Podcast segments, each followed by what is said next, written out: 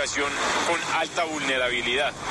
De allí que entonces permanecerá todo lo que tiene que ver con la evacuación preventiva. La constructora Chalón, que no ha dado la cara, pidió una licencia inicial y luego hizo dos modificaciones, pero lo construido no cumple con lo tramitado. Vecinos de la edificación y autoridades esperan que esta sea demolida. Aunque la edificación no tuvo el permiso de ocupación, los 14 apartamentos fueron entregados y habitados. En una inspección de policía se adelanta el proceso de audiencia por las denuncias de las fallas del edificio ante el incumplimiento de las normas. En Manizales, José Fernando Berrío Becerra, Blue Radio.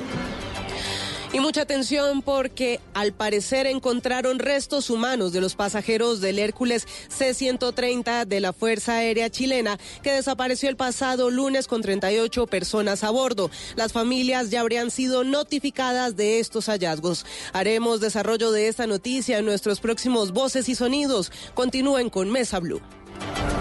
Son las 8 de la noche. Aquí comienza Mesa Blue con Vanessa de la Torre.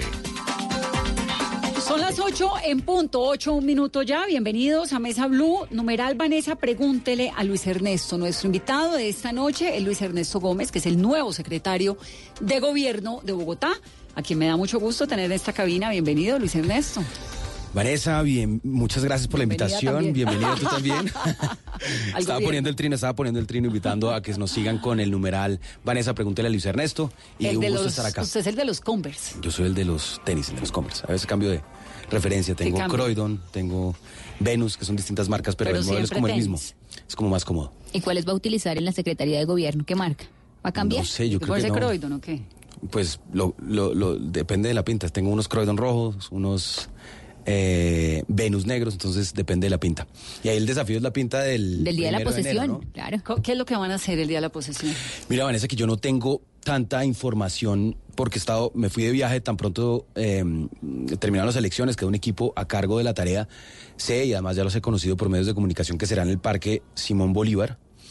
Eh, será algo como un picnic. Entonces, a- mi mamá, por ejemplo, me preguntó hace un par de días, ¿cómo me voy vestido a eso? No, ¿Cómo pues me voy vestida a eso? y jeans. Entonces, pues yo digo, pues a un picnic definitivamente no de corbata, todo el mundo asocia la posición como un acto muy protocolario, formal, pues evidentemente uno no se va a un parque en Pero esa esto va a pinta. ser con concierto y todo. Eh, ¿cómo Sabes que no sé, no tengo detalles de, sé que, sé que es modo picnic y pues por supuesto tendrá que haber un capítulo de acción, de actos protocolarios en los cuales se toma posesión, eh, eh, eh, seguramente nosotros los integrantes del gabinete designado también estaremos pos- tomando posesión ese día, pero entonces la duda es cómo, cómo irse vestido y yo pienso, digamos, cómo uno cómo se siente un lunes en la mañana por lo general, un lunes o un día eh, primero de enero, pues eh, muchos están trasnochados sin duda, enguayabados en algunos casos, entonces una pinta cómoda, creería yo.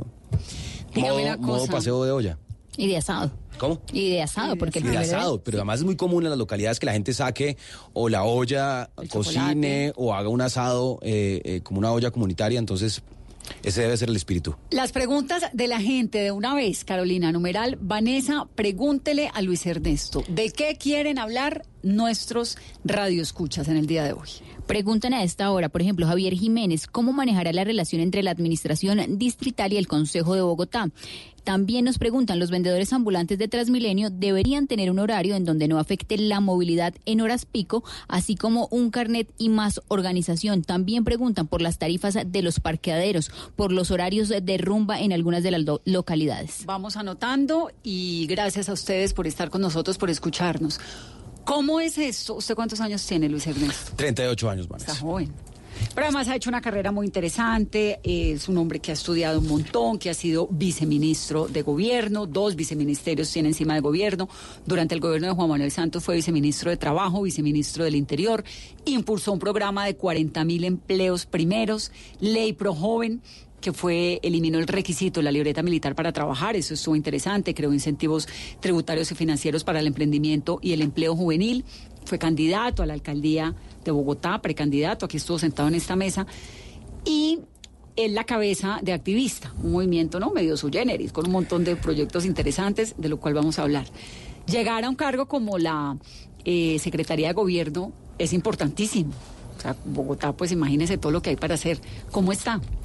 Estoy muy contento de, de poder, eh, digamos, todo ese programa y trabajo que hicimos eh, desde activista que mencionaste ahora, eh, unas inquietudes profundas de una generación que entiende la participación democrática, la participación en política no a través de eh, partidos políticos o lógicas tradicionales, sino a través del activismo, de las causas, que es lo que estamos viendo hoy en las calles realmente. Diversas causas.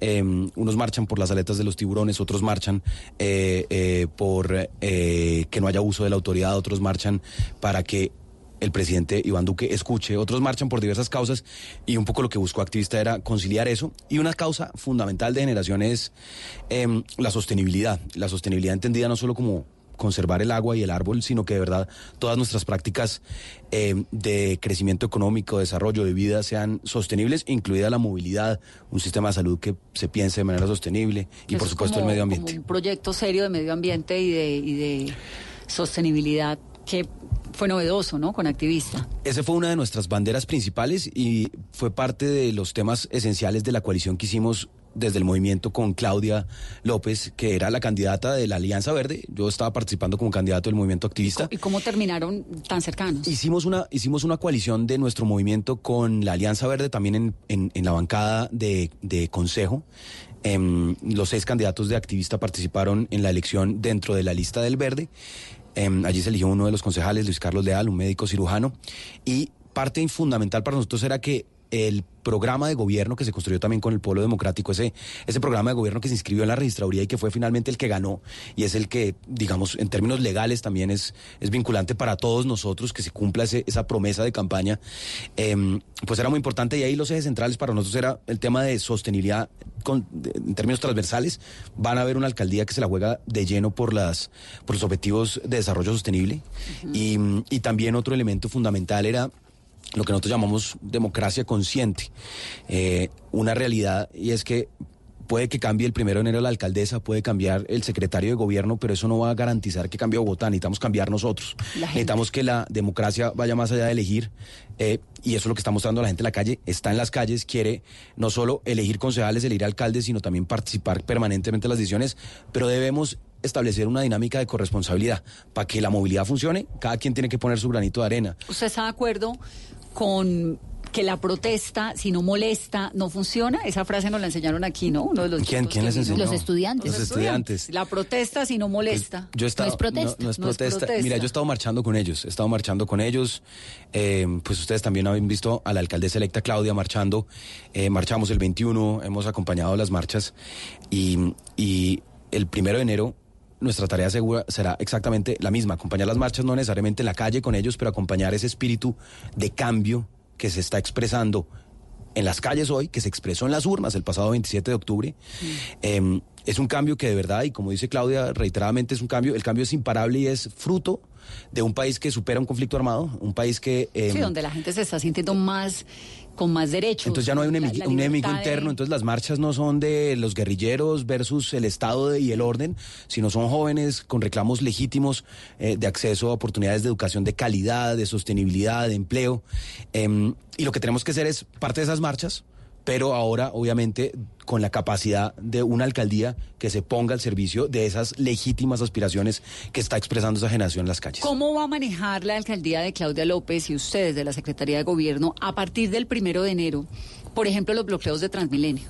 Porque uno de los problemas, que es un problema, la gente tiene derecho a protestar, a manifestarse, a hacer lo que quiera, pero arranca una, estamos en Facebook Live, estamos siguiéndolos eh, en Twitter también para que nos para que nos den sus opiniones y ya vamos a seguir leyendo un poquito más de, preguntas. Pero, ¿qué va a pasar? ¿Cuál va a ser la posición del gobierno que viene, la administración que entra el primero de enero, frente a los bloqueos de Transmilenio, por ejemplo? Entonces, las protestas, como te decía anteriormente, tienen un origen legítimo en aspiraciones legítimas de una generación que quiere eh, educación de calidad, que quiere ser tenida en cuenta en las decisiones de la ciudad y del país, especialmente porque la protesta finalmente se desarrolla en especial, eh, especialmente eh, frente a la administración nacional, al gobierno del presidente Iván Duque tienen eh, aspiraciones legítimas de reivindicaciones laborales, unas preocupaciones que expresaron frente a una, un, posible paquete de reforma laboral que definitivamente era regresivo, iba en contra de las conquistas de la clase trabajadora del país y el Código Sustantivo del Trabajo. Y digamos que el espíritu de, esas, de esa protesta nos digamos, hay absoluta coincidencia en esos objetivos. Pero una cosa es que tengamos coincidencia y otra que eh, celebremos o que eh, entendamos que está bien afectar el, sistema de transporte masivo, digamos. Los marchantes tienen que tener garantía para marchar por las calles, Vanessa. Tenemos que asegurarnos que también, eh, pues digamos, esa idea de que los marchas tienen que ser por los andenes, pues eso no tiene sentido, digamos. Está bien, pero entonces ojalá logremos unos protocolos que permitan, eh, definimos las rutas, definimos los recorridos, permite, eh, obviamente en coordinación con la Secretaría de Movilidad, de reorientar el tráfico, pero lo que no está bien es que se, en ningún momento, que se vandalice nada, digamos, ninguna infraestructura, ni la pública ni la privada. Pero digamos, es un llamado a quienes, eh, eh, a quienes salen y quienes eventualmente eh, han participado de esos actos vandálicos, que además ojalá haya procedimientos efectivos de judicialización para que esto no ocurra más, pero es a quienes afectan no es al presidente Iván Duque, a quienes afectan no es al, al alcalde, a quienes a la afectan gente de la vida cotidiana a la, a la gente de la vida cotidiana que además es por ellos por quienes están luchando esas causas, son ellos son potencialmente los principales beneficiarios de que haya mejores condiciones laborales, reivindicaciones de educación superior de calidad, eh, eh, en fin, una serie de, de, demandas, expectativas legítimas que están pidiendo las personas en las calles. Pero lo preocupante, Vanessa, sería que personas que se ven de verdad perturbadas permanentemente. Yo me imagino una persona, por ejemplo, eh, Virginia en la campaña era, es una, era una trabajadora doméstica que conocí, que hicimos un video. Ella vive en Ciudad Bolívar, en la frontera con Soacha.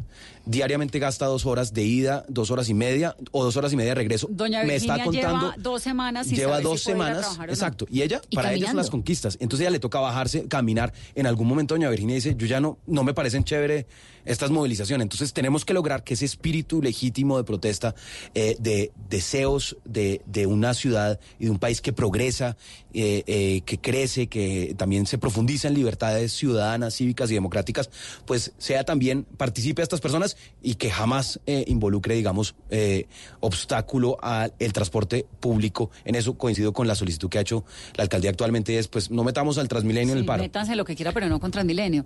Carolina, hay un proyecto de ley ya avanzando, ¿no? Del Partido Conservador. ¿Qué, ¿Qué es lo que propone? Hay un proyecto de 10 del senador Juan Diego Gómez del Partido Conservador que, proponen regular la protesta social y no solamente eso, Vanessa, sino que, por ejemplo, prohíbe los encapuchados en las movilizaciones, prohíbe las obstrucciones de las vías públicas y también si en estas movilizaciones hay estudiantes que están estudiando con créditos del ICETEX, los van a perder si participan en actos vandálicos. hasta ahora, en, hasta ahora es un borrador de proyecto que no tiene aval del gobierno. Entonces, este es un proyecto del Partido Conservador de Juan Diego Gómez que pretende sí ponerle unos límites, ¿no? Y como un marco legal, no encapuchados, no obstrucciones a la vía pública y quien esté en actos vandálicos podría perder su crédito del ICETEX. ¿Del SENA no? No, solamente habla de créditos del ICETEX. Solo del ICETEX. ¿Usted cree que la protesta se debe regular? Mira, Vanessa, yo creo que el, el espíritu de esa iniciativa de un senador conservador es evidentemente conservadora, digamos. Eh, es de conservar el statu quo, es natural que venga de, del Partido Conservador, pero lo que ha logrado, las grandes conquistas sociales, las grandes conquistas de libertades, de las mujeres, de la inclusión, del voto para la mujer, de la educación pública eh, eh, gratuita, todas estas son conquistas incluso de la tutela, la misma constitución, que es una constitución garantista de derechos y progresista, todas han sido fruto de la movilización social. Y el cambio, digamos, muchas veces no se gana, no está en las urnas, sino viene de las calles. Entonces, pues no sorprende que de un sector normal, un sector eh, de la sociedad colombiana, un sector político, el conservador, pues se busque pues frenar ese, ese ímpetu de cambio. Yo no comparto con que la protesta se regule y menos en esos términos. No sé si es frenar, pero usted que es medio alemán, ¿no? Hizo su... Yo, bueno, estudié en Alemania, pero medio alemán no, mi hija va al colegio alemán, pero, pero es como lo más alemán en Alemania, ¿no? Yo estudié en Alemania, en la ciudad de Berlín, en la Universidad Humboldt.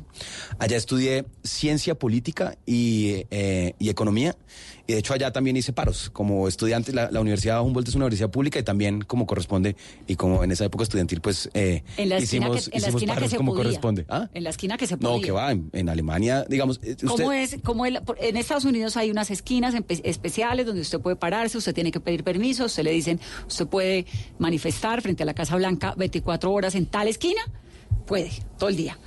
Eh, Del resto tiene que pedir un permiso. Entonces, hoy va a haber una protesta en la calle tal, de tal a tal, de 9 de la mañana a Ah, no, 5 de la tarde. Así es, digamos, hay unos lugares donde permanentemente pueden realizarse todo tipo de manifestaciones, así está establecido, y cuando se requiere o cuando la marcha o la movilización pretende hacerla en otro lugar, se pide un permiso, y aquí es algo parecido, de hecho aquí no existen lugares permanentes de, de- de- de aglomeración, es necesario pedirla.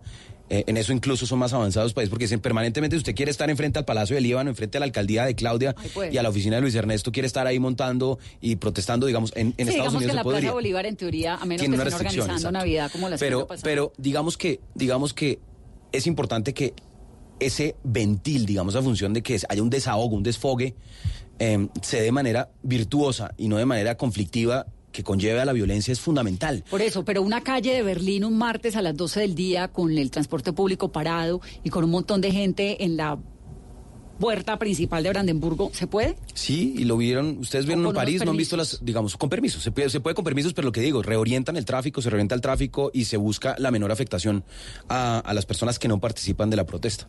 Pero son países que también tienen, eh, digamos, aquí estamos hablando de países que tienen como eje central de la relación entre los ciudadanos y el Estado los derechos humanos. Claro, la- y la la garantía de los derechos humanos, digamos, un derecho fundamental es el derecho a la protesta. Digamos, la, la, la República Francesa nace de una protesta, nace de una profunda protesta, un orden establecido.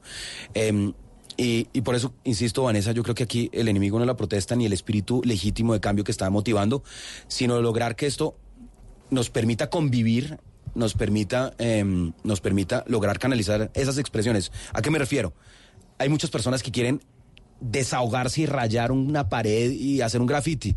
¿Qué pasa si nosotros le colaboramos, por ejemplo, que lo hagan sobre un telón y les permitimos que esos telones, porque obviamente no es para que lo guardemos, sino le permitimos que esos telones sean exhibidos durante un periodo en los puentes de la ciudad? Pues no hicimos, no, no dañamos una pared, no tenemos que pintarla, pero garantizamos que esa expresión esté y que ese sentir ciudadano pueda tener un espacio. ¿Cómo qué pasa si logramos que eh, muchas de las personas que quieren eh, expresar eh, la protesta a través de cultura, arte, como lo hicieron los músicos este fin de semana. Que fue apoteósico. pero además te digo que eso es una lección para todos los que dicen trabajen vagos.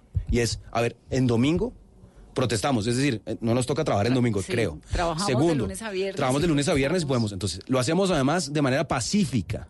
Lo hacemos además con arte, cultura, música. Yo no veo por qué hay que tener en eso, a eso, porque hay que temerle a eso, Vanessa. Yo veo ahí una sociedad No, no, que está cambiando no. Yo creo que profundamente. eso es bien inspirador y, a la eso- gente le gusta y, Claro. y- y no pasa nada. El- el- la angustia pasa cuando eh, ocurren episodios, pues como el que vimos el 21, el 22, ¿no? Esa semana, esos episodios de vandalismo, cuando la gente comienza a no poderse ir a su casa, cuando la vida cotidiana se No, vuelve esto es, digamos, impredecible. exacto. Porque Eso es lo que no- eso es se lo ha que no vuelto una podemos- ciudad donde usted se levanta y usted sabe cómo arranca el día.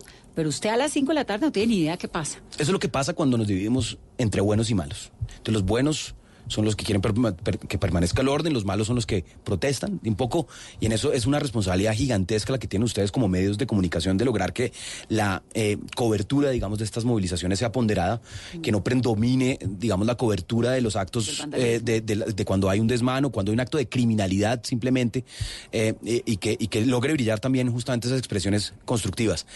¿Qué es lo que pasa, Vanessa? Cuando hay una, un, un sentimiento y un ímpetu de cambio tan profundo como el que vive hoy Colombia, no solo Bogotá, Colombia, que se expresó claramente en las urnas con la elección del alcalde de Medellín, de Bogotá, la alcaldesa de Bogotá, alcalde Cúcuta, en Cartagena, Cartagena. Cúcuta, Cali, digamos, hay una profunda, eh, hay un profundo deseo de cambio, se expresó en las urnas. Ese profundo deseo de, la- de cambio está hoy en las calles. Si ese profundo deseo de cambio se contiene y se reprime, lo No, que no. va a haber es generar más tensiones. Sí, no. Lo que tenemos es que entender que este cambio, como dice, eh, decíamos ahorita, este cambio es imparable indi- eh, indiscutiblemente y tenemos que ver cómo logramos que eso se canalice de manera virtuosa en las expresiones artísticas, culturales, ciudadanos de protesta eh, y que podamos ver digamos, y en eso tendrán quienes decidan protestar, marchar no solo contra, contra eh, incluso contra la administración, contra la administración entrante, contra la, la protesta que busquen, que tendrán absolutamente todas las garantías para realizarla, que tendrán en Pero la fuerza pública y desde la y desde la alcaldía tendrán eh, un acompañamiento, un acompañamiento que el SMAT, sin duda alguna, y esto es un tema que genera hoy mucha, mucha, Es que para mucha allá voy, sensibilidad, porque de cada debe tres ser preguntas que nos exclusivamente están- un último de cada recurso. Tres preguntas que nos están entrando, Carolina, tienen que ver con el SMAT. y si va a influir realmente en una de las propuestas o de lo que se le ha escuchado al nuevo secretario de gobierno es vestirlos de blanco. Esa es una pregunta que sigue en las redes sociales. Sobre eso, sobre eso quiero incluso tomarlo con algo humor. Yo no propuse vestir el SMAT de blanco. Y Vanessa que conduce un programa de opinión. En alguna oportunidad estaba, estábamos en, en, en Voces RCN hace ya varios meses y en Voces RCN había, había, una, había una, un inconveniente con, con una marcha y me preguntaron, bueno, ¿qué pasa? ¿Qué hacer? Y yo le dije, mire, en varios países, varios países enmarcados en derechos humanos han establecido protocolos de derechos humanos y han encontrado, y esto no es opinión de Luis Ernesto, sino hay estudios que demuestran que cuando se cambian protocolos de indumentaria, protocolos de equipamiento, protocolos de eh, quienes integran esa fuerza, digamos, de establecer relaciones entre las personas que están allí y los marchantes, que se, se disminuyen las tensiones. Ejemplo, si yo puedo ver tu rostro, Vanessa, eh, pues estoy viendo y, y es el rostro Claro, de Vanessa de una hacemos- mujer. por eso hacemos periodismo Es- mirándonos a es- si yo puedo ver tu rostro, es menos probable que te agreda que si tienes tu rostro cubierto y estás. Entonces, eso, digamos que un poco ha sido trivializado. De hecho, me han hecho unos buenos memes donde eh, aparecen las estas figuras de, las, de la guerra de las galaxias, los, lo los. Stormtroopers, que vamos a hacer un performance. Yo no estoy proponiendo vestir el esmate blanco. De hecho, no podría, no me compete a mí como secretario de gobierno ni alcaldesa. Esto no es de tendría la competencia de la nación. De acuerdo, pero aquí lo, digamos, el, el debate, digamos que puedo- en- entiendo que se trivialice en, en redes sociales y, y bienvenido el humor siempre y bienvenido poderse reír uno de sí mismo. Es tenemos que asegurar primero que se cumplan los protocolos que dejamos. El ministro Guillermo Rivera, ministro del Interior, eh, de la, el último ministro del Interior de la administración de Juan Manuel Santos, eh, con quien compartí gabinete, yo era el su viceministro eh, durante algún tiempo. Nosotros trabajamos unos protocolos de derechos humanos que hoy están vigentes, unos protocolos de protesta pacífica que se expidieron mediante resolución y que no se están aplicando en lo más mínimo, Vanessa. Entonces, digamos, y son protocolos concebidos para un país de posconflicto. Evidentemente, este gobierno tiene una visión distinta frente, eh, frente al proceso de paz, frente a lo que implica una sociedad que se dinamiza eh, fruto de, de un acuerdo de paz, fruto de, de el crecimiento, digamos, del nivel de educativo, del acceso a la información, de la superación de la, de la pobreza extrema, que implica una ciudadanía más activa, más empoderada, que no vende el voto, que quiere ser parte de la toma de decisiones y que sale a las calles, Vanessa. Y pensando en eso, se hicieron esos protocolos. ¿Y esos yo lo que estoy protocolos diciendo es... qué dicen y por qué no se están cumpliendo? Entonces, por ejemplo, el, el caso dramático, lamentable de la fallecimiento de Dylan. Eso es una absoluta, clarísima vulneración de todos los protocolos que tiene el SMAT, por ejemplo. El SMAT no puede eh, utilizar estas armas eh, jamás apuntando por encima de la cintura. Jamás a esa distancia.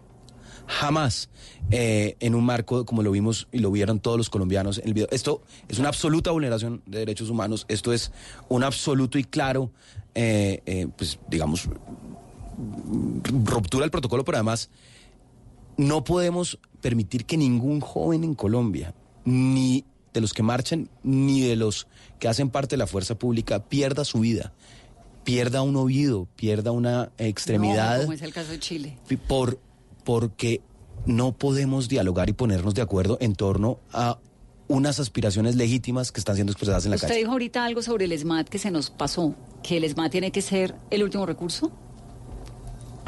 Último absoluto recurso. La protesta tiene un espíritu pacífico. Eh, el, el- el SMAT o la fuerza pública está para proteger la integridad física de quienes protestan, de quienes marchan, y la integridad física de quienes no marchan y obviamente de la infraestructura. El SMAT debe exclusivamente intervenir si hay una, si hay una situación de eh, confrontación, de desmanes, de desórdenes, eh, y debe ser un acompañamiento cívico, debe haber una coordinación entre eh, la administración, y en eso me pongo desde el día cero a absoluta disposición de quienes pidan a la Alcaldía Mayor de Bogotá, en nuestra Secretaría de Gobierno, eh, eh, un permiso para, para una movilización, acompañamiento desde el minuto cero, preguntarles qué requieren. Eh, como te decía anteriormente, si nosotros logramos canalizar de manera virtuosa la protesta, pues muchos de ellos quieren hacer una expresión y esa expresión puede ser cultural. ¿Qué pasa si les facilitamos una plaza donde pueden congregar personas? Además, si hay una banda que quiere tocar, pues perfecto, si es posible, se coordina incluso la logística para que hagan esa expresión musical, la ciudadanía participe. No, la alcaldía debe facilitar, es que eso no es Lo imposible. que pasa es que los Vanessa. episodios que hemos tenido en Bogotá han dejado unos sinsabores muy incómodos. Por muy, supuesto. Muy, muy dolorosos y un vandalismo inaceptable contra el sistema de transporte. No, es absolutamente inaceptable. Cualquier deslegitima, de deslegitima, deslegitima eh, pero no deslegitima la protesta ni los sentidos de la protesta, pero sí definitivamente Golpea eh, la golpea y, en Cali y los más ocurrió. a la semana pasada sí. cerraron todas las entradas de Cali. No, Entonces no, Cali de repente no. a las 4 de la tarde era una ciudad en la que- la gente no, no. puede entrar y salir. ¿A son de qué? Vanessa, mira, Porque los- sus derechos como miembro de la protesta, pues sí, muy válidos, pero los míos como ciudadana que no quiere también, ¿no? El comité de paro, el comité de paro es el más interesado en que no se desborde ni haya desmanes. No haya vandalismo. No haya vandalismo. Por eso es fundamental y ya se ha logrado el autocontrol, la auto, digamos, hoy el Código de Policía permite que cualquier ciudadano registre un procedimiento de la policía. Y por eso hemos visto una serie de videos en redes sociales que de verdad son escandalosos. Y la policía tiene que dar las explicaciones. Y la fuerza pública tiene que dar las explicaciones. La Procuraduría que disciplina a quienes cometan este tipo de, de- de faltas disciplinares o en algunos casos incluso delitos debe intervenir. La Fiscalía de igual manera. Pero también necesitamos que los que manifiestan nos ayuden a garantizar que quienes participan de la protesta se rechazan. Y hemos visto inf- infinita cantidad de, de- de momentos donde, por ejemplo, dicen no raye la pared, los mismos marchantes Lo que pasó en la aíslan a los de estudiantes. Entonces, las- yo creo que aquí tenemos que apelar a, apelar a la capacidad de todos de, de vernos a la cara, de entender que hay diferencias y de ver cómo logramos convivir en esta ciudad maravillosa, plural, diversa, desde las legítimas y profundas demandas ciudadanas que tiene hoy una nueva generación. ¿Qué fue lo que ocurrió con María Fernanda Pérez, Carolina? A esta hora, 8.25 minutos de la noche, ¿qué sabemos? Un misterio, es un misterio completo, Vanessa. No se sabe dónde está. Está en libertad, no sabemos si está en su casa. Durante el día hemos intentado ubicarla con los líderes de las movilizaciones de las diferentes universidades. No nadie sabemos si nadie la sabe. Nacional o sí. Los líderes de la Universidad Nacional dicen que aún no tienen confirmado si ella es estudiante de la Universidad Nacional. Lo mismo nos dicen los líderes de la Javeriana, de la Universidad Pedagógica. No tienen ninguna información. Se ha manejado con total hermetismo. Lo ¿Por que qué? Es muy raro el caso y detrás de, de esta historia la única persona que ha hablado es la persona que graba el video y que fue viral en redes sociales. Ella no tiene información, no conocen de su paradero, no saben dónde vive, no saben el nombre del ellos, novio. ellos eran una pareja, ¿no? Una pareja. un carro, él era, Él es la información que tenemos es que es una escolta. trabajaba como escolta. Trabajaba como escolta, está sin trabajo, iba con su esposa, iban a hacer un servicio eh, de Uber en el norte, iban a recoger un servicio y se atreven a grabar y hacer la persecución del vehículo. Su vehículo termina el, al final del episodio estrellado. Es en una de las entrevistas, la única entrevista que han concedido, se le concedieron a, a Ricardo Espina, director del servicio informativo En en, Meridiano Meridiano Y dicen que terminó estrellado cuando cerraron el carro. cuando cerraron el carro, que De después policía, cuando cuando el car- el vehículo que pertenece a la policía en los papeles en los registros del RUN aparece de la policía y que el mismo director de la Policía Metropolitana de Bogotá, el general Huber Penilla, Ah. ha dicho que el carro es oficial de la policía y que casualmente iba pasando por el lugar y prestaron la colaboración a los funcionarios del SMAT. Esa historia está pésimamente contada desde cualquier lado y es espantosa desde donde la vea uno y no han podido explicar qué fue lo que ocurrió porque hay una chica que está en la 45 con 30 eh, manifestándose y de repente termina montada en un carro que no tiene ninguna seña de la Policía Nacional solamente porque aparece en el registro del tránsito registrado a nombre de la Policía Nacional con cinco miembros de la institución no sabemos quiénes son ellos, sabemos que son de la institución porque el general Ateortúa y el general Pinilla no han dicho que no.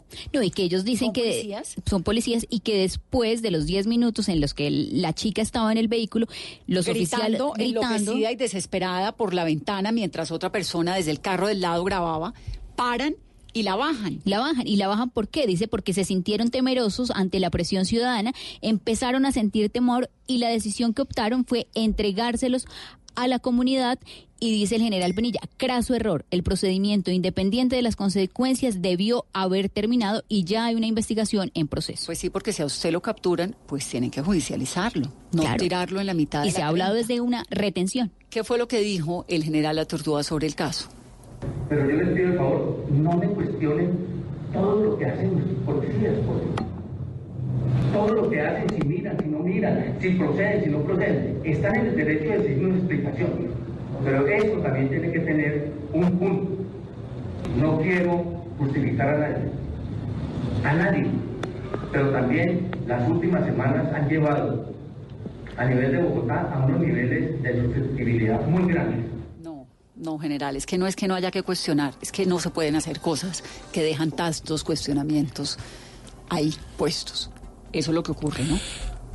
La ciudadanía entera, los organismos, los órganos de control, la Procuraduría y demás, todos merecen y hay la necesidad de que se den todas las explicaciones a la ciudadanía. Vanessa, Es que na- esto no está esto explicado. esto no está explicado. Hay que dar todas las claridades y, digamos, un poco, hoy no me compete, pero eh, a partir del primero de enero debemos garantizar que la policía, toda la fuerza pública, la administración dé explicaciones de cara a la ciudadanía permanentemente de las dudas que susciten. Esa es nuestra responsabilidad como servidores públicos. Aclarar lo que tengamos que aclarar, eh, explicar las situaciones y además responder por eh, casos eh, que estén de nuestra competencia. La Procuraduría General de la Nación le ha pedido a la Defensoría, a la Personería, a la investigación de la Procuraduría, a la Policía Nacional, que toda la información que tengan sobre este episodio tan complicado, tan cuestionable, tan incómodo, tan incomprendible, porque es que hasta ahora no hemos podido entender qué hacía esa niña montada en ese carro, por qué la montaron en ese carro, por qué si la habían capturado no la judicializaron, por qué la dejaron en la mitad de la 30, quiénes eran los policías que estaban allí, por qué un carro sin signos de la policía, dice la policía que es que el carro estaba pasando por allí coincidencialmente, ¿por qué? Ahí hay demasiados porqués que aún no han sido contestados. Y la Procuraduría está haciendo lo mismo, pidiendo esas respuestas. Son las 8.31 minutos de la noche. Otro por qué, o para qué, o qué. ¿Qué hubiera pasado si no graban? ¿Qué hubiera Si no se pasado? arriesgan. ¿Dónde está esa niña? ¿Dónde hubiera estado? Y ¿La si- habría y llevado si- a un CAI o no, o qué? Y si María Fernanda nos está escuchando, también es muy importante su Pues testimonio cuente. en medio de esta historia. Hacemos una pausa, 8.31, volvemos. Es Mesa Blue. En el Gimnasio Moderno de Bogotá, del 8 al 15 de diciembre, la gran feria en Casa de Santa te invita a vivir la magia de la Navidad y el talento de cientos de diseñadores. Ven con tu familia y vive una experiencia inolvidable. Recuerda, Colegio Gimnasio Moderno de Bogotá, del 8 al 15 de diciembre en Casa de Santa. El diseño vive en esta Navidad. Invita a Blue Radio. El Teatro Mayor Julio Mario Santo Domingo presenta el fascinante espectáculo Viaje por la milenaria danza china, 23 y 24 de enero de 2020. Compre ya sus entradas a través de primera fila o en taquillas del teatro. Alma en Movimiento, temporada de danza. Apoya a Bancolombia y Caracol Televisión. Invita a Blue Radio y Alcaldía de Bogotá. Más información www.teatromayor.org. Código PULEB XV572. Rica harina, rica harina, rica harina, es la harina que me fascina. Rica harina, rica harina, rica harina, es la harina para todos los días. De las mejores cosechas del más puro trigo importado, traemos a su mesa Ricarina, la harina fortificada con vitaminas B1, B2, hierro, niacina, ácido fólico y todos los nutrientes que hacen las delicias de sus platos preferidos. Trabajamos pensando en usted.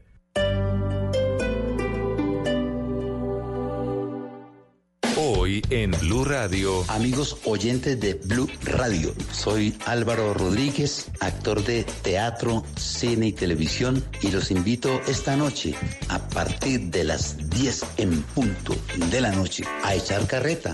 Vamos a hablar de teatro, vamos a hablar de cine, vamos a hablar pues bueno de toda esta cantidad de actividades tan importantes. Espero que hagan preguntas y espero que se vuelva un diálogo muy grato. Vamos a mamar gallo y bueno, a conocernos muchas de nuestras cuitas. Un abrazo, amigos. Los esperamos con los oídos y el corazón abierto. Felicidades. Bla bla blue. Conversaciones para gente despierta. De lunes a jueves desde las 10 de la noche por Blue Radio y bluradio.com.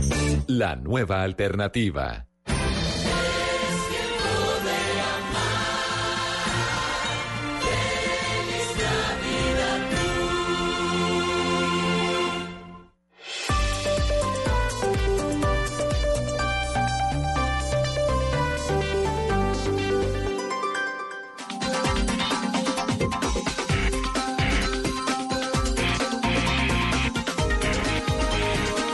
Ocho treinta y tres minutos de la mañana, hay noticia, Carolina, ve, perdón, de la noche. Eh, el Partido Liberal no va a votar la reforma tributaria.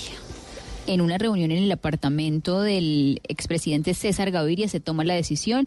35 representantes a la Cámara y La bancada 15, más grande. sí señora, y 15 senadores del Partido Li- Liberal confirman lo que se les había rumorado en las últimas horas y durante el fin de semana es que no votarán la reforma tributaria. ¿Qué pasó con la reunión de Vargas Lleras, con Duque y con Gaviria? Cambio Radical sí la votó en las comisiones económicas, ya se va a debatir en plenaria, pero esta es una decisión muy importante de cara a lo que se había pensado en algún momento de que se iba a reactivar la coalición del gobierno. Y Gaviria y Duque se habían reunido también en Palacio, ¿no? Tampoco. Bueno, ¿qué hace el secretario de Gobierno de Bogotá, Luis Ernesto Gómez? ¿Cuáles son las tareas? ¿Usted qué es lo que tiene en la agenda?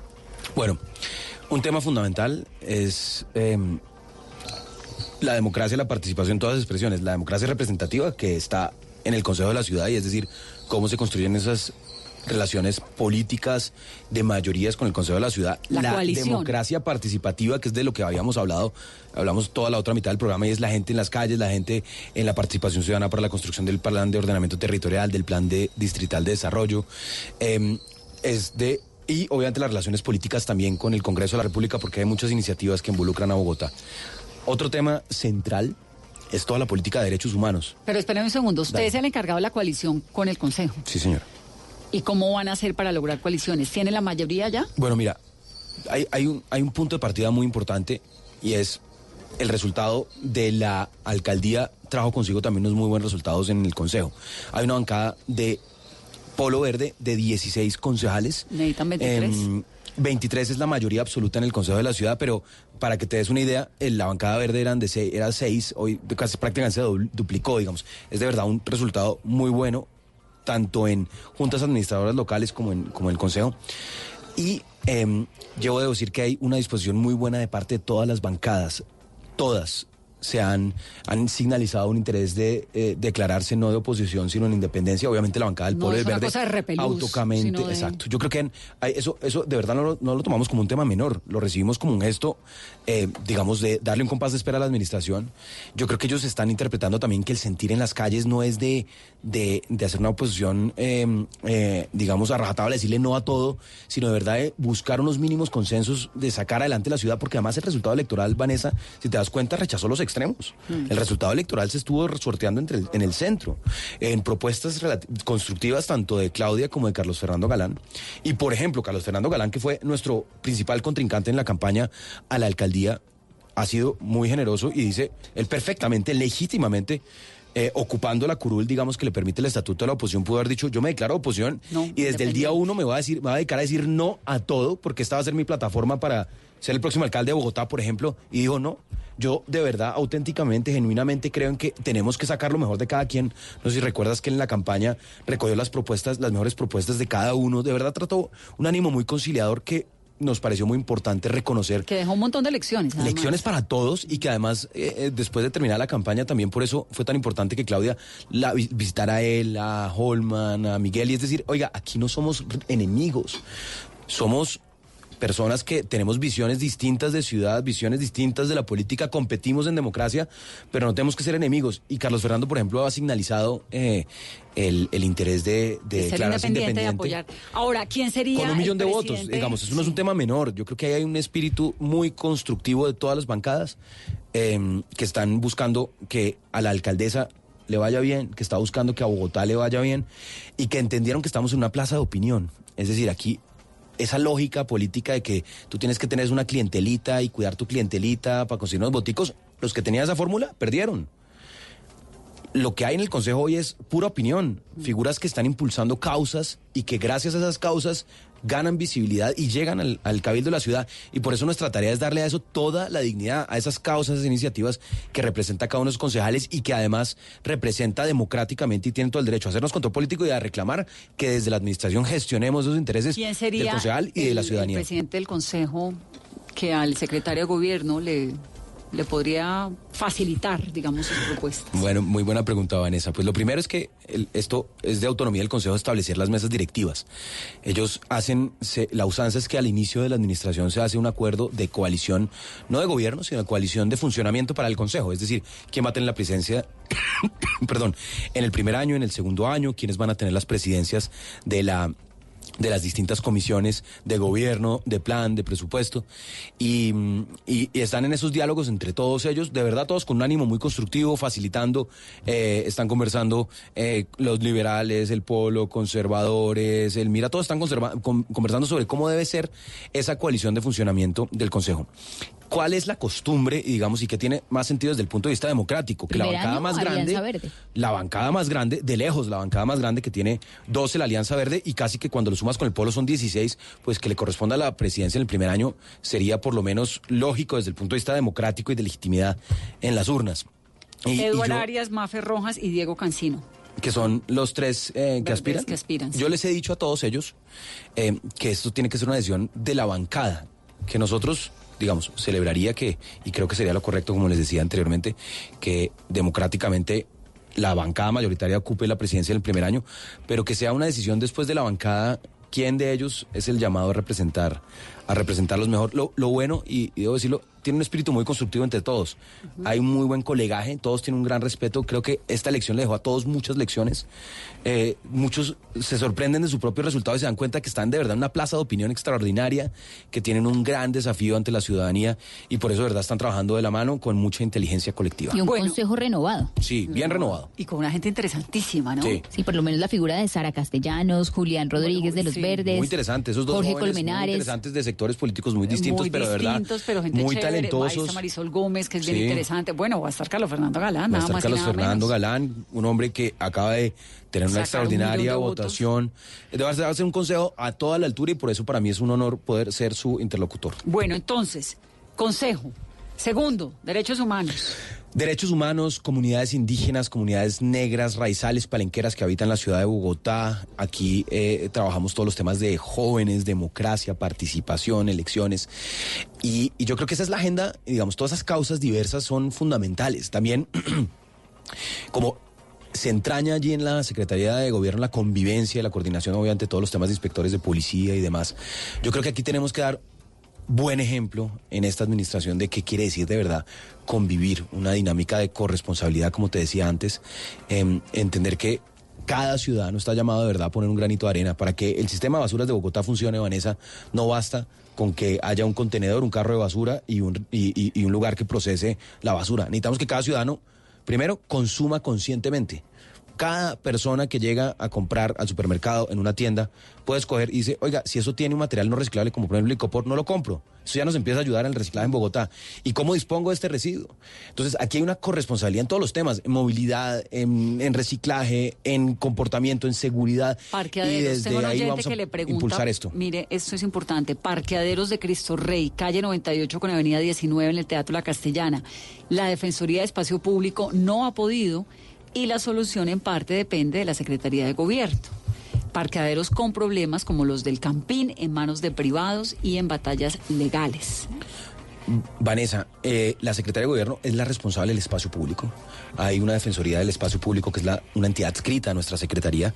Y, mm, y yo creo que el espacio público va a ser fundamental justamente para esa visión de ciudad, de libertades, de progreso que tenemos, porque la apropiación del espacio público, ese derecho a la ciudad, es lo que permita que haya verdadera convivencia, digamos. Cuando los ciudadanos están en la calle, es una ciudad más segura. Cuando dicen, puedo transitar, cuando tenemos una ciudad 24 horas, que esa es una de las propuestas de campaña eh, que quedaron en el plan de gobierno, una ciudad donde podamos garantizar que las personas Pero ¿cómo van a ser una ciudad 24 horas si así como vamos a las 8.43 minutos de la noche, Bogotá lleva bloqueada por lo menos 8 horas? Desde las 12 del día la gente que viene del centro hacia el norte no se ha podido mover. Había 38 semáforos. ¿Cuántos semáforos afectados según el último informe de Bogotá Tránsito vía Twitter? 32 intersecciones semafóricas apagadas en Bogotá. ¿Cómo van a ser una Bogotá 24 horas si es que la de 12 horas nos está quedando dificilísimo? Todo lo contrario, Vane. Si la ciudad es 24 horas, vamos a empezar a resolver también ese problema de tráfico.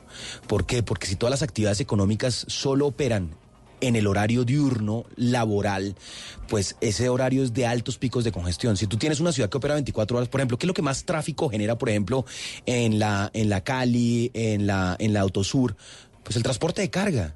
Los camiones, ¿qué pasa si tú tienes unos protocolos, que eso lo hemos hablado, que ingresan en horarios de la madrugada? No solo reduces reduces la contaminación, porque además estas zonas, estas localidades, Kennedy y demás, son las más afectadas eh, de, por contaminación y son los que más alertas tienen por calidad del aire, porque son camiones botando diésel, humo en un trancón. Entonces, ese mismo camión sí entra, mañana, claro. ¿no?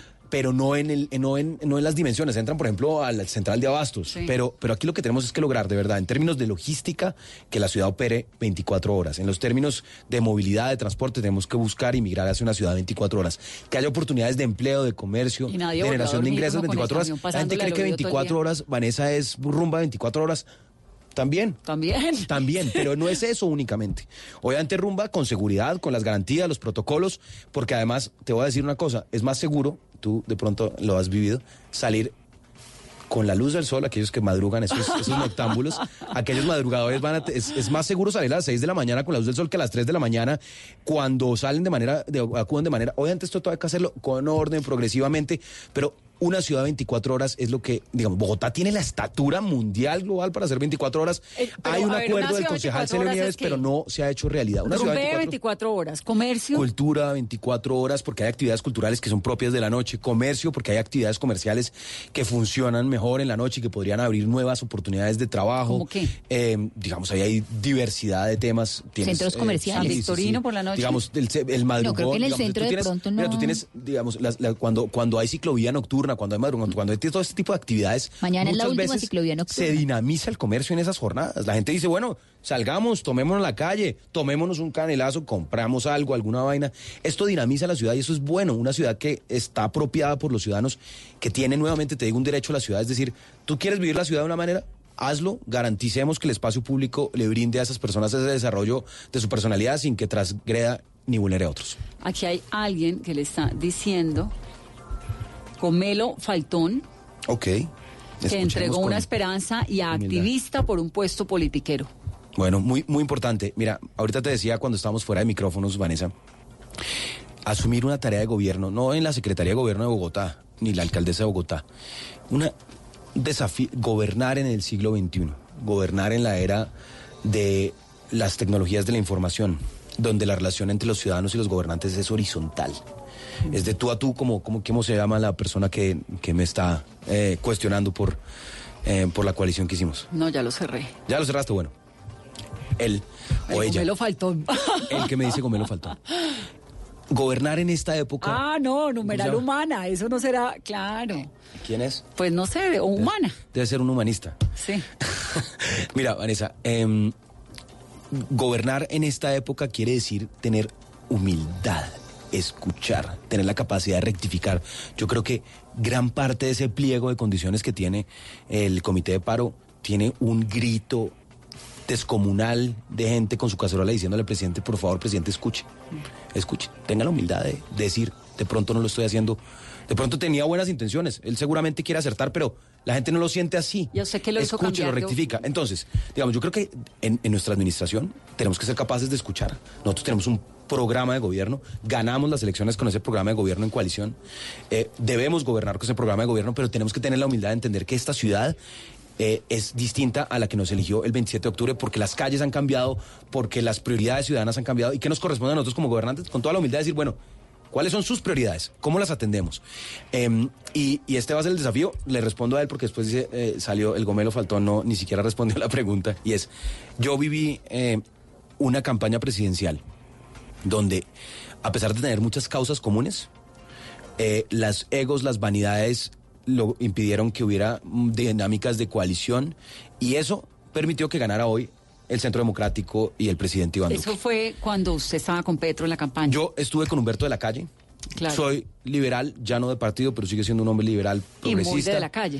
y Eh, muy de eh, Cristo. Y muy eh, de. no, digamos que de coincidencia, no, muy comprometido con el acuerdo de paz, muy comprometido con una ciudad No, digo, libre, de- liberal. Cuando digo liberal. muy de ellos, me refiero a que compartió unos Claro, ideales y y comparte unos amistad y cercanía de ideales per- eh, totalmente. Y unas luchas comunes, digamos, estuvimos impulsando el acuerdo de paz, unos desde La Habana, otros desde el Congreso, otros desde las calles, y, eh, y ahí tenemos una, una lucha, pero yo viví una, un, un sector político alternativo que pudo perfectamente haber encontrado caminos de unidad sacar adelante un camino mm, alternativo de progreso, de libe- liberal en esencia, em, y las vanidades y los egos lo impidieron.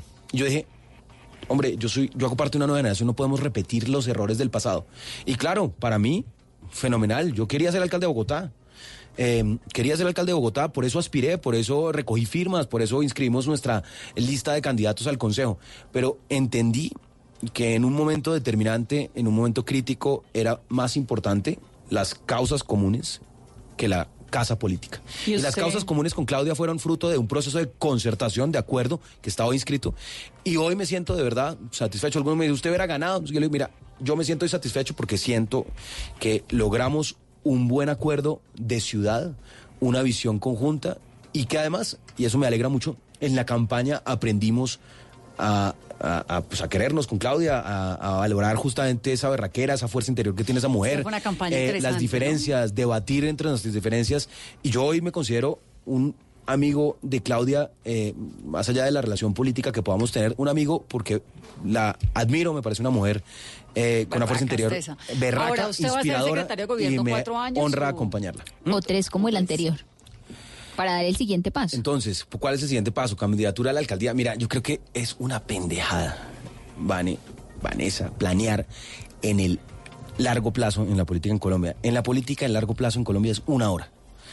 Eh, esto es muy cambiante. Digamos, yo estuve con Claudia recorriendo las calles nueve meses de Bogotá. Y te soy sincero, y me considero una persona con algo de olfato y de, y de entendimiento político, y no vi esto venir. Lo digo con toda sinceridad. No vi venir ese despertar ciudadano que estamos viviendo hoy. No el comité de paro, digamos. Eso ya se anunciaba que iban a escribir una marcha, eso ya se sabía. Pero que la gente iba a salir esa noche con su cacerola a marchar, que las mujeres iban a hacer un performance del violador eres tú. Mujeres que jamás se habían puesto en esa tarea, empoderadas, unas voces. Esto es un despertar fascinante y no lo veía venir. Entonces, por eso te digo, planear ahorita, y, Carolina te respondo, planear ahorita que si iba a ser el próximo candidato a la alcaldía o digamos, es, es absolutamente... Vamos paso por paso. Sí, Y es cada- una de las preguntas de los tuiteros también. Sí, yo respondo todas las ¿por qué preguntas. Cada día trae su afán. No, está bien, esa es la tarea. Y mi tarea es responder. Aquí no te vamos a ir, Carolina, siguiente pregunta. Siguiente pregunta, pregunta, periodista. Otro de los retos de, de la Secretaría de Gobierno es el espacio público, pero más el tema relacionado con los vendedores informales. Este año vivimos el episodio de las empanadas, la persecución. ¿Cómo va a trabajar eh, doctor Luis Ernesto Gómez para evitar esa persecución y de hacer esa transición a formalizar el, el empleo y los vendedores que hay en varios puntos de la ciudad? Entonces, la ciudad, toda ciudad grande tiene ventas en las calles. Pero no tiene ventas en las calles únicamente por una situación económica y vivimos en una ciudad donde todavía hay personas eh, en pobreza, cada vez menos pobreza extrema, pero todavía hay situaciones en personas en pobreza, un alto nivel de informalidad. Y las ventas en las calles son una oportunidad de ingresos para quienes tienen esa actividad económica, para ellos, para su familia, pero además hace parte del deseo de un ciudadano ir por la calle, no tener que entrar a un centro comercial a supuesto. comprarse un chicle. Por supuesto. Las grandes ciudades lo que han logrado es que ese espacio público sea apropiado de manera ordenada, garantizando que no sea un- un- un- una vaina precaria, sino que ese emprendedor, y hay que verlo no como un vendedor informal vulnerable, sino hay que verlo como un emprendedor, un emprendedor de la economía popular. ¿Cuántos cantantes empiece a crecer, los metros? empiece a ¿Cuántas crecer, empiece a tener las condiciones. de cantar en Em- empiece a crecer, empiece a crecer, pero esto requiere de orden. Y por supuesto, y el espacio público no es del vendedor, él no se lo puede apropiar, ni, y hay Y las mafias. mafias que hay y las mafias, ni una mafia se puede apropiar de además, pero eso es lo más cruel de todo. Un señor, personaje eh, que está eh, con uso de, de la fuerza, de intimidación, apropiándose un espacio público, cobrándole arriendos a las personas. Eso es, digamos, una persona vulnerable o pobre, eh, eh, digamos, tratando de buscar un sustento y además pagándole una... Eso es inaceptable, digamos, eso no lo podemos permitir. Pero a lo que hoy es, el espacio público debe, debe garantizar que existan espacios para la compra, eh, para la venta en la calle, de manera ordenada, con un acompañamiento. Yo creo que es fundamental, fundamental que el, el entendimiento del espacio público garantice que ahí haya oportunidades de la economía popular. Eh, hoy tenemos una nueva herramienta que no tenía la administración actual, digamos. Yo vi, eh, eh, muchos nos indignamos con el caso de la empanada, dijimos que es esta No, vaina no, tan pendeja. No, no, no, lo del Clorox Eh, la empanada. y entonces, por fortuna, salió la ley empanada, la famosa ley empanada, que es, fue un buen nombre No, y la coloquial para... sensatez al final todo el mundo dijo esto está absurdo. Claro, esto se pasó de, Sí, se sí. pasó de piña. Entonces, ¿qué pasó? La ley empanada es una ley para el vendedor informal, impulsada por el MIRA, y esto es una gran oportunidad para nosotros en la alcaldía, de ver cómo, con un marco legal, porque lo que uno no puede hacer, Vanessa, es, a mí me parece que utilicemos el espacio público así, no, yo soy un servidor público o seré un servidor público nuevamente desde el 1 de enero y a mí me toca cumplir la ley, yo no puedo hacer lo que me parezca.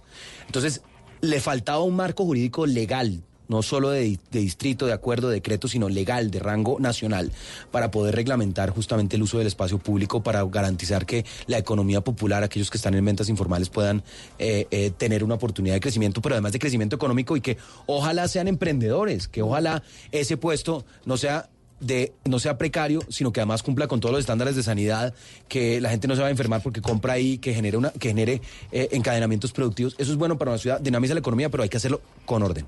Bueno, la Bogotá que llega, dice la reciente, eh, el informe más reciente de Bogotá, ¿cómo vamos? Seguridad, Carolina. Dice, en 2016 el 41% de los bogotanos se sentía inseguro en la ciudad. Y hoy el 37%. Es decir, del, en, en, el 2016 el 45, hoy el 37. Luego hubo una disminución. mejora. Sí, disminución en cuanto del 37 a la 45. percepción de seguridad. Uh -huh. 89, 40, 49, estoy aprendiendo a sumar 8% menos. Eh, eh, eh, mejoró en mejoró 8%, en 8%. la percepción de la inseguridad. Eso me parece importante. En el 2019 este año el 42% de los ciudadanos en Bogotá denunció que el delito del que fue víctima en el último año denunció sus delitos. 42%. En el 2016 el 46%. Es decir, falta ahí. No ha mejorado las denuncias, no ha mejorado las denuncias. Y de las quedas constantes de que es muy difícil presentar y radicar una denuncia y que se demoran dos, tres, cuatro y hasta seis horas. Hay una sensación muy cómoda de la gente que no se siente acompañada del sistema judicial en Bogotá para hacer las denuncias y por eso ese incremento que es significativo. Esto es importante. La alcaldía que sale ahora, Peñalosa, registró la tasa de homicidios más baja desde 1970, de 17 punto casos punto cuatro casos por cada 100 mil habitantes, que es, la, es como se mide, cada 100 mil habitantes, de 17.4 en el 2014, pasó en el 2018 al 12.6 eh, a 12.6 casos. casos por 100 mil habitantes. Es una mejora muy significativa. Esto es del de la reducción de homicidios y comparado, por ejemplo, con Medellín. En Medellín la tasa de, homicidio, de homicidios es de 24 por, por cada 100 mil habitantes, Barranquilla tiene 29 y Cali tiene casi 40, 40 homicidios por cada 100 mil habitantes. Que sigue siendo, 40 es muchísimo. Bogotá con 12.6 12.6 sigue siendo muchísimo. Reducción de pero, 17. pero está muy, mucho mejor de lo que estaba antes, que era 17.4, bajó del 17.4 al 12.6. El hurto de celulares. Exacto, ahí es donde tenemos unos incrementos, y en, en hurto y, en, y, y, por eso el, el no, incremento. se ha reducido, dice Bogotá, como vamos, en un 13% en lo que va este año, comparado con el mismo periodo del año anterior. Pero hay esta sensación tan incómoda de la gente que se siente muy insegura, ¿no? Vanessa, la gente se siente insegura porque hay casos, digamos, porque hay inseguridad y se ha exacerbado la inseguridad en el, en el Transmilenio. Porque digamos, le no lo podemos un discutir, o un claro, señor comienza como, a masturbarse. Digamos, y por eso, y por eso, de verdad, aquí hay toda la claridad que una de las prioridades absolutas de los primeros 100 días es hechos contundentes, efectivos en materia de hurto, en materia de mejora, de recuperación de territorios. Eh, de hecho, venía de una reunión justamente por instrucción de la alcaldesa, de trabajar con todo el equipo que ha venido preparando temas de seguridad, además de, desde la campaña, y en coordinación, por supuesto, con eh, funcionarios de la alcaldía, eh, información del empalme, preparar ese plan de choque que va a ser fundamental. Esto es importantísimo. Casos de mujeres embarazadas entre los 15 y los 19 años.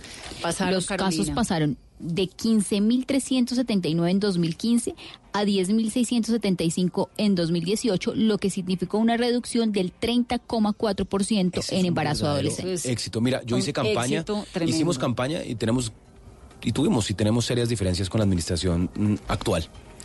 Pero si hay un logro para destacar, es la reducción del embarazo adolescente. Hmm. El encadenamiento de la del digamos del desarrollo humano parte de ahí. Si tú evitas que una una niña o un adolescente se embarace, aseguras primero que ella pueda de pronto acceder a educación superior, pueda tener una ruta de crecimiento laboral distinta, pero además aseguras fundamentalmente que no tenga un hijo en condiciones precarias, que es lo que más afecta justamente al desarrollo humano. Entonces, esto hoy puede sonar como una cifra eh, simplemente, pero detrás de eso No, no, hay una Hay toda una un construcción de futuro sociedad. de sociedad más próspera, una sociedad que le puede invertir más a cada niño porque reduce la tasa de natalidad y de embarazos no deseados. Y esta cifra además cuenta la posibilidad que tiene un gobierno en tres años de hacer cambios. Porque es que uno le dice, no, es que en tres años no, No se es mucho nada, lo que no, se puede no, se hacer. puede hacer claro que se puede hacer. En Bogotá se redujeron. ¿Sabes por qué lo lograron, Los Vanessa? embarazos en un 30%. ¿Sabes por qué lo lograron? Porque dieron esto, este es un objetivo. Es uno de los objetivos además asociados a las metas de desarrollo sostenible. y Es, este tiene que ser un objetivo. ¿Qué es lo que hay que hacer? ¿Qué tiene que hacer cada secretaría para lograr este objetivo? Y lo que ha planteado la alcaldesa es, nosotros tenemos que poner todo el aparato eh, de la ciudad, del distrito, en función de los objetivos de desarrollo sostenible y eso implica qué tenemos que hacer, qué prácticas han dado resultado en otras ciudades, qué debemos implementar para asegurar que a un indicador concreto tan fundamental para el desarrollo humano como por ejemplo la tasa de embarazo adolescente o eh, número de embarazos no deseados podamos tener unos resultados como esos que hay que reconocer fueron exitosos. Señor secretario, le deseamos mucha